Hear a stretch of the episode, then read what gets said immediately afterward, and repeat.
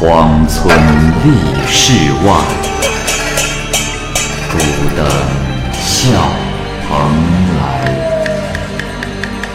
雁作人间雨，旷世岂了斋。鬼怪胡银娥，休当孤望也。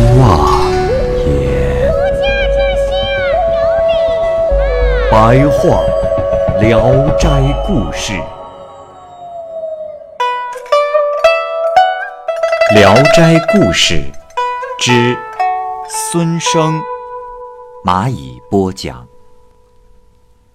孙生娶世宦之家的女儿辛氏为妻，刚过门，辛氏穿着有很多带子的裤子，把浑身缠绕得密密实实。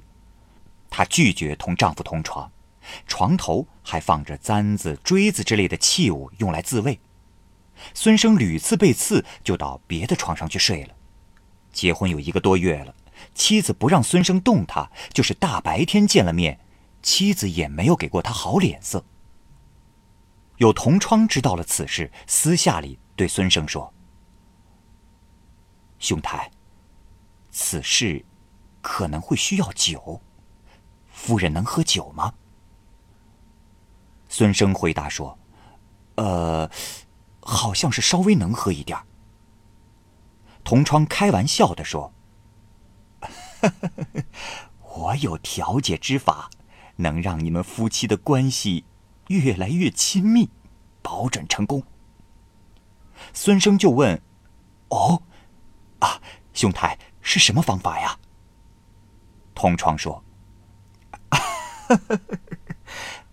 说好说，把那迷魂药放到酒里，给他喝了下去，你就可以为所欲为了。”孙生听了，表面嘲笑他，可是心里却佩服他的主意妙。于是请教了医生，孙生小心翼翼地将煮了乌头的酒放在桌上。夜里，孙生斟上别的酒，独自喝了几杯就睡下了。连续三个晚上，妻子都没碰那酒。一天夜里，孙生躺下有一会儿了，看着妻子仍然静静地坐着，孙生故意发出鼾声，妻子这才下了床，取过那酒温在炉子上。孙生暗暗的高兴。过了一会儿，妻子满满的喝了一杯，又倒了一杯，大约喝了半杯左右，把剩下的酒仍然倒入酒壶，扫了扫床铺，就睡下了。好半天没有动静，而油灯还大亮着未熄。孙生疑心妻子还醒着，故意喊道：“那灯座要烧化了。”听到妻子没有反应，又喊了两声。还是不搭理他，于是就光着身子去看，发现妻子已经烂醉如泥睡着了。他便掀开被子钻了进去，一层层剪断妻子身上的带子。妻子虽然知道，却不能动了，也不能说话，任凭丈夫轻薄一番而去。酒醒之后，妻子很厌恶发生的事，竟然上吊自杀了。孙生梦中听到喘息嘶喊的声音，起身看到妻子的舌头已经伸出了两寸来长。孙生大惊失色，忙割断绳索，把妻子扶到了床上。过了好一会儿，妻子才缓过气来。孙生从此特别厌恶憎恨妻子，夫妻走路的时候都总是避开，遇见了就低下头来，一连四五年互相不说话。妻子有时在屋里和别人说笑，一见丈夫进来了，就立刻冷脸相对。孙生曾搬到书斋里去住，成年的不回房，即使强迫他回去，也是面壁多时，然后默默的就枕而卧。他的父母对此十分的忧心。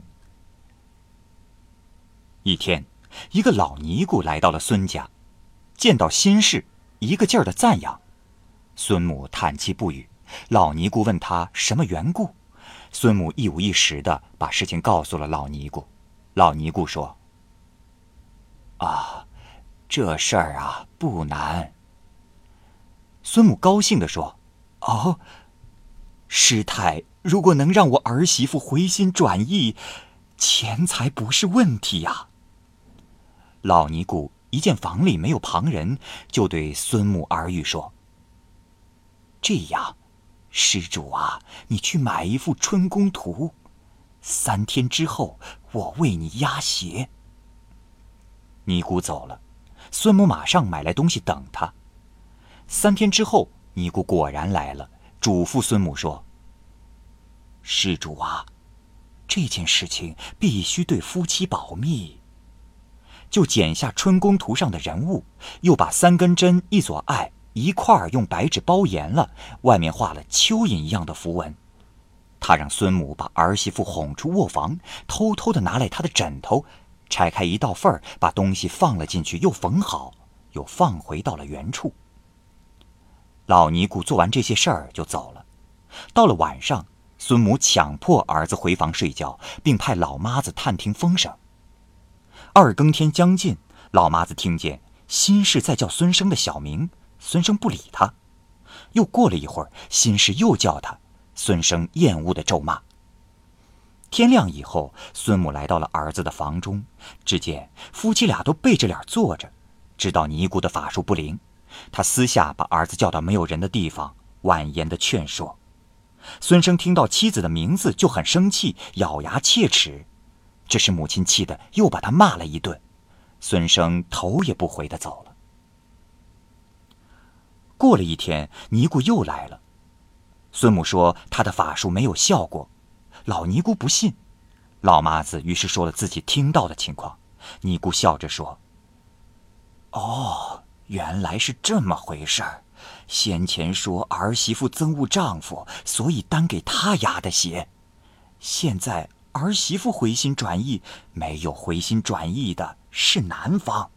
我这次呀，压两方的鞋，必然应验。”孙母听从了尼姑的安排，找来了儿子的枕头，就像先前那样缝了东西放回去，又让孙生回房睡觉。头更以后，还听到两张床上都有翻身的声响，时而还有咳嗽的声音，似乎两个人都睡不着。又过了许久，听见两个人在一张床上叽叽咕咕的说话，但隐隐约约的还是听不太清楚。到了天亮时，还有笑语传出。老妈子把听来的事儿告诉了孙母，孙母很高兴。孙母大肆的犒赏尼姑。孙生从此夫妻和好，生了一男两女，十年来从不吵架。朋友私下问他缘故，孙生笑着说：“先前呀，看见他就来气，后来听到他的声音就非常高兴。”我自己也不知道是怎么回事啊。